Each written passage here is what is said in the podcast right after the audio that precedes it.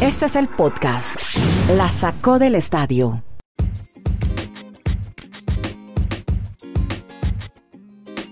Episodio 569, estamos comenzando semana, arrancando mes también, estamos en el año 2021, septiembre, esto como queda en eh, una historial, en una base de datos, pues lo vamos a recordar por siempre, que hoy para contarles a todos nuestros auditores. Vamos a hablar de estos temas para volverlos historias alrededor de los deportes americanos y del fútbol mundial. Por ejemplo, hablar de la Major League Baseball, de Salvador Pérez, de los gigantes de San Francisco que hacen campañón.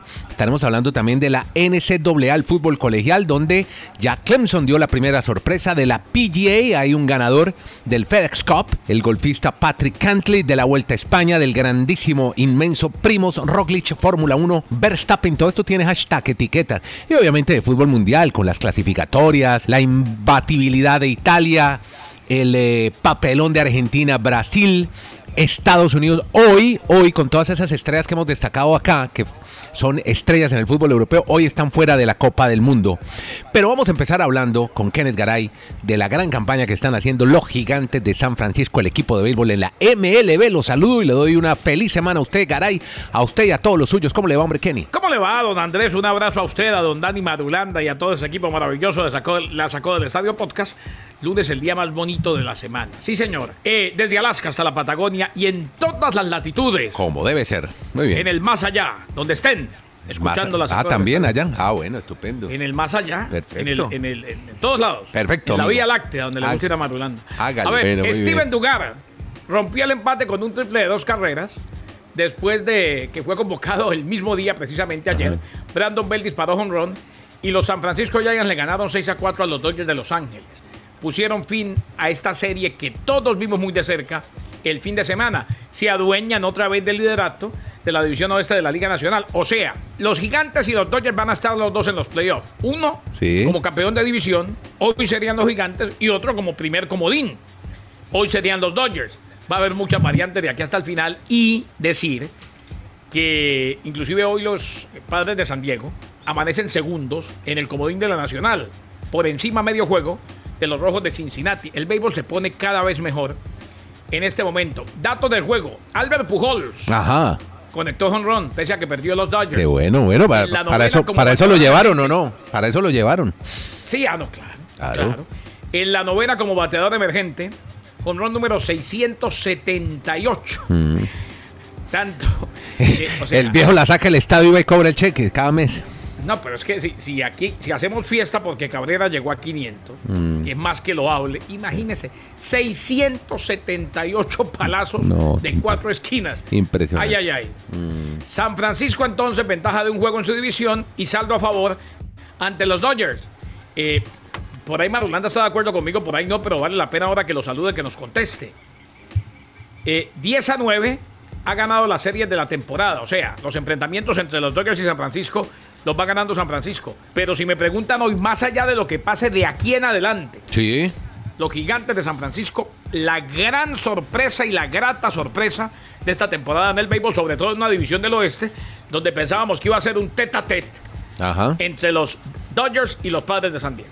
Bueno, Marulanda, ¿qué? ¿Cómo ha visto a los gigantes, hombre? ¿Cómo le va en el Retiro Colombia? ¿Cómo está Dani Marulanda? ¿Qué tal, Andrés? Abrazos para todos, esperando una gran semana para todos nuestros oyentes. Sí, estoy totalmente de acuerdo con Garay. Los Giants fueron el equipo que nadie pensaba que iba a estar allí metido entre los dos grandes candidatos, sobre todo en el oeste de la Liga Nacional, los Padres y los Dodgers. Y este fin de semana que han ganado esa serie, pues resañemos que lo positivo para los Dodgers es el tema de Julio Urias, el mexicano que fue el que ganó su partido y es el primer pitcher en llegar a 16 triunfos esta temporada en grandes ligas. Le van a quedar por lo menos unas cuatro aperturas más en lo que resta la temporada. Si llega a las 20 victorias normalmente, un pitcher que hace 20 juegos ganados en una temporada normalmente es el ganador del Cy Young, el premio que entregan al mejor lanzador tanto en la Liga Americana como en la Liga Nacional. Eso en cuanto a los Giants y los Dodgers, pero yo creo que los Dodgers tienen mucho mejor nómina. Y eso que sabe que, me, ha llamado la atención de los Giants, que ha llegado bien José Quintana. Ya ha tenido varias actuaciones con ellos y ha tenido un buen trabajo en cuanto a la labor de rescate o de relevista para el equipo de los Giants, que se mantienen allí en el primer lugar. Seguimos hablando de béisbol porque tenemos que hablar de un personaje, Salvador Pérez. Lo de Salvador Pérez definitivamente es espectacular. Sigue siendo... A ver, hay, hay algo muy claro, Andrés, Mm. Dani, oyentes en todo el mundo en la Liga Americana. Y es que Shohei Otani va a ser el MVP. No me cabe la más mínima duda. Puede perder el tema de los cuadrangulares. Sí, estoy de acuerdo. Salvador Pérez pegó otro honrón. Eh, Sí. Y lo de Pérez, pues, fue el tercer cuadrangular en la serie, octavo en los últimos 11 juegos y el 41 de la temporada. Es segundo detrás de Shohei Otani. O sea, lo que está haciendo el receptor venezolano es espectacular. Lo mete en la conversación de MVP. Salvador Pérez con un equipo como los Royals de Kansas City que pues evidentemente no va para ningún lado en cuanto a posibilidades de playoff. Es el octavo venezolano que llega en una temporada de Grandes Ligas a pegar 40 Qué bárbaro, cuadrangulares. O sea, qué bárbaro. es un dato menor para los venezolanos que tanto se han destacado en el béisbol de Grandes Ligas.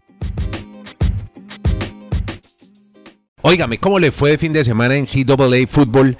Ahí vi que estuvo reseñando usted el juego del, eh, del sábado pasado, Clemson, la primera sorpresa de la temporada. O usted está El mencionando colombiano Restrepo atrapó el co- pase de touchdown. Xavier, Xavier. Xavier Restrepo. O, o el, el talento generacional de Lawrence, dice Dani. Cuénteme, ¿cómo le fue con el fútbol Yo- colegial, hombre? Yo le digo que me vi fútbol colegial desde el jueves hasta el domingo. No. Yo les digo que, yo les digo que, No. que para mí la pandemia, si me dejó el amor en el béisbol, pues ahora la oportunidad, es que yo les soy sincero, yo no- nunca había tenido la posibilidad en mi país de tener a un clic de distancia la posibilidad de ver el juego que quisiera. Si yo le reseño todo lo que vi de fútbol americano el fin de semana, destaquemos primero lo de Clemson. Clemson, que era la universidad número 3 en, los standings o en las posiciones de los rankings, ha perdido. Y aquí la gran pregunta que surge era si Trevor Lawrence, que ya está con los Jacksonville Jaguars, era tan talento generacional que hacía ver a esta ofensiva de otra manera, porque realmente este fin de semana fue paupérrimo el ataque ofensivo de Clemson, que ha perdido con la Universidad de Georgia los Bulldogs, que muy probablemente esta semana se van a meter en el top 4. Esas cuatro mejores universidades, donde obviamente las dos van a jugar la gran final del fútbol americano colegial. Y de- del colombiano Javier Restrepo, que por ahí es- escuché algo mencionando Garay su Ujú. transmisión, Sí. Pues es destacado, o sea, primer touchdown que consigue en la temporada, se sabía que Alabama, pues el talento de ellos es superior en todo, en todo orden a, lo de los huracanes de Miami. Yo no pensé que la brecha todavía estaba tan grande, tan abierta entre las dos universidades, pero bueno, por lo menos queda Javier Restrepo como un buen receptor que a la postre le va a dar algunas alegrías a los huracanes de Miami esta temporada, caray. Nos tocó relatar, Andrés, nos tocó relatar ese partido con Pablo Viruega. Yo tampoco sabía que la brecha, pensaba que la brecha era tan grande. Una paridera terrible de principio a fin. Me alegró el touchdown de Restrepo, ahí lo dije, el joven de origen colombiano. Es más, me sentí tan mal que iba a ser la de Superman López. Me iba a ir. sí. Pero dije, no, tengo ahí que va. terminar esta transmisión y narrar hasta el final. Lo que pasa es que si usted, si usted, si usted no hace eso, lo sacan de ESPN o no. En cambio, ¿quién sabe Miguel Ángel López? ¿Quién No, sabe no, Miguel Ángel López? ojo, usted no puede hacer eso. Usted no puede hacer eso. Casi hago la gran no, se- ni se le atreva a Pero, hacerlo porque pe- lo dejan sin trabajo. Pero En yo cambio, decidí pero ¿Quién yo decidí Superman no ser niñete ni No. pero yo decidí no ser niñete ni tener pataletas, narré hasta el final. Es un sube que quiere, que quiere poco y nada a los colombianos, hombre. ¿Usted cree que Superman tiene futuro? Yo creo que ya. Ya le dijeron, ha sido un placer trabajar contigo. Bueno, muy bien. ¿Quién Va- quiere poco y nada a los colombianos? No, de una vez que ya que está metido en la Vuelta a España, hermano, hablemos de la grandeza de Primo Roglic. Oiga, al final, qué, qué, qué Pero bestia. venga, así- ¿quién, quién, no, ¿quién cree poco y nada en los No, yo, ¿Quién? es un sube, ¿no? A Nairo le daba mucho garrote y también a... Y ¿Quién? Super- ¿Pero quién? ¿Quién es un sube? Un sube, Eusebio, el director general del Ese- equipo. ese- el, el director El del que equipo manda. de Movistar. Sí, le recomiendo que vea la serie de Netflix de Movistar para Yo que la vea los vi, intríngulis. yo la los vi, yo la vi de y en equipo. esa serie, en esa Ah. serie me, ca- me caí de la risa. Ah, menos mal se porque cayó, Ese no fue sé. el tour que ganó Egan Bernal y, y esto resaltando Mm. que ganaron el tour. Pero bueno, Vamos con lo de Roglic. Venga, avancemos con Roglic, que ayer, con ayer en la contrarreloj, llegando a la, a la ciudad de Sí. Santiago de Compostela, donde mucha gente, seguramente que nos ha oído, ha hecho el camino de Santiago, que es espectacular, un- además una ciudad maravillosa, Santiago.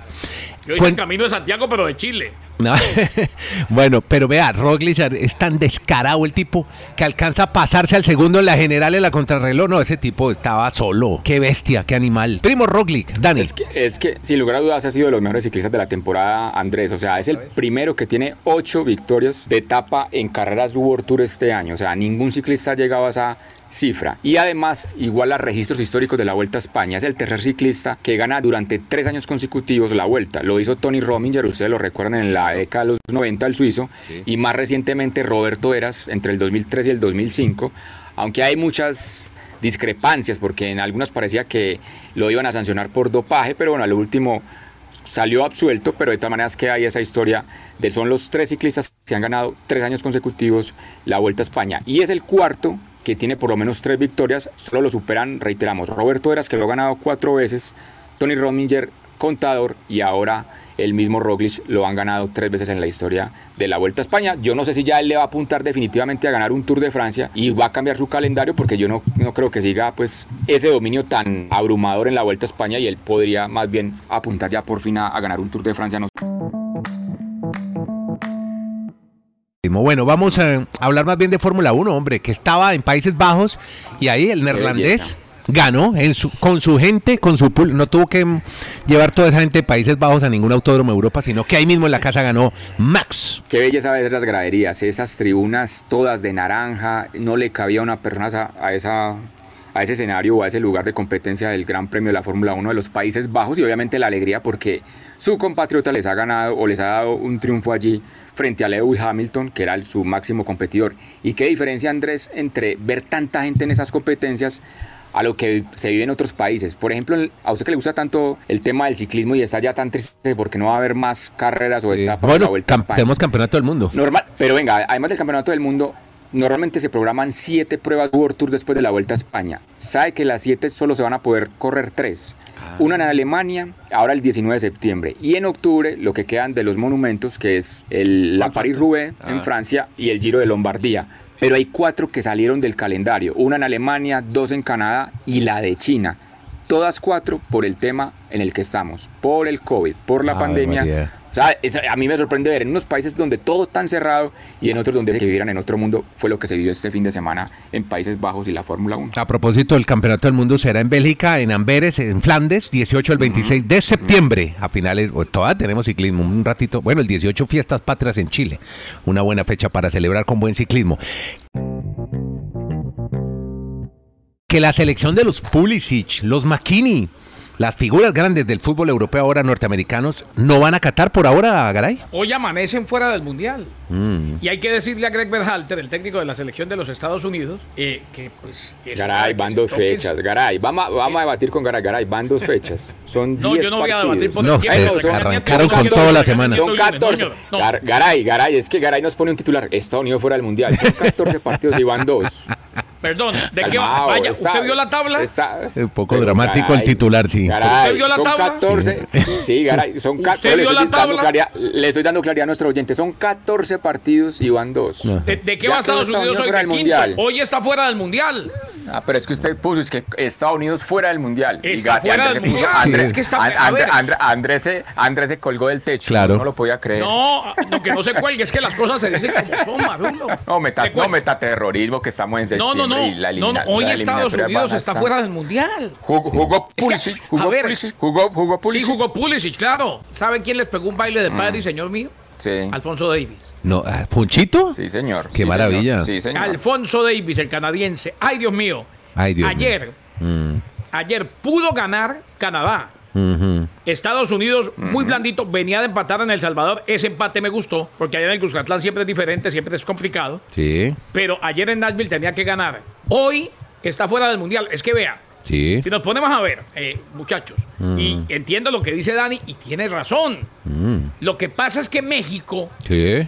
Que vio cómo lo complicó Jamaica, ganó el primero y ayer le ganó a Costa Rica. O sea, jugando bien mal los regulares ya lleva seis. Mm. Responde a las expectativas, va primero en la eliminatoria y empieza a cabalgar. Panamá le ganó a Jamaica en Jamaica. Sí. Y tiene cuatro. Una selección panameña que no le había podido ganar a Costa Rica en casa. Aquí cuadró caja. Hoy Canadá está en el Mundial.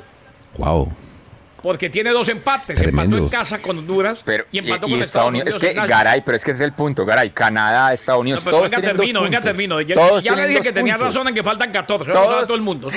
y Eso es todos una tienen dos puntos. Qué papelón el que hicimos cuando James puso la foto esa en el avión y más de un idiota ¿eh? salió a decir, ay, ¿será que va para la selección Colombia? Estaba en Ibiza, de juerga. No. No, no, no. Si no. vaya, ya Lo miren. perdimos, ya lo perdimos. Y en Everton, Caray, y en Everton James- están bravísimos porque se fue para Ibiza No, no y hay fotos de él con una mujer misteriosa y haciendo vaping. No, Así es como se dice el cigarrillo ese de ahora. ¿Carol G? Pero- la, la última fue con Carol G, la cantante. no, yo no sé quién es. Pero, La- Garay, la ¿cómo bichota. Pero Garay, a todas esas. ¿Cómo se, no cómo, se le llama a Dani? Al jugador cigarrillo como- ese de ahora, al vaping. Garay, pero venga, pero a Allá todas estaba esas. en Ibiza. Vaya, a va- esas- vaya, vean, hasta, hasta en Colombia Garay, lo pero-. Está en todos lados. En Everton están bravos Garay, con él. pero- y la gente decía, ay, a qué tal que vaya y se concentre con la selección.